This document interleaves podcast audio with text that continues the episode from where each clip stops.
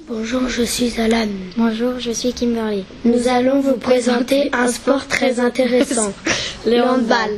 Le, le handball est un sport collectif et dynamique. Ce sport se pratique avec les mains et avec un ballon. Il y a cinq joueurs sur le terrain, plus un gardien dans chaque équipe.